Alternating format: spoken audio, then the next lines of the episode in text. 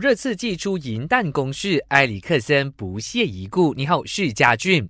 为了说服埃里克森续约，热刺据说愿意提供二十万英镑周薪，让他可以成为热刺队内收入最高的球员。只是比起钱，埃里克森更希望能够转会到巴萨、皇马和祖云杜斯这三家俱乐部的其中一家。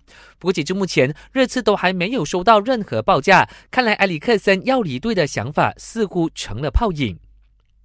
曼城前锋萨内遭遇伤病，何时能够复出，暂时还给不出一个答案。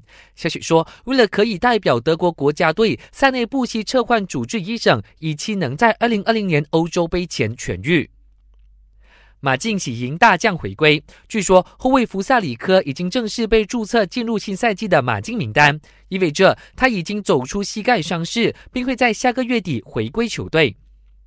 NBA 消息，随着 Demarcus Cousins 不幸左膝盖十字韧带撕裂之后，有媒体爆料，湖人正在认真考虑签下自由球员中锋 Dwight Howard，以将他取而代之。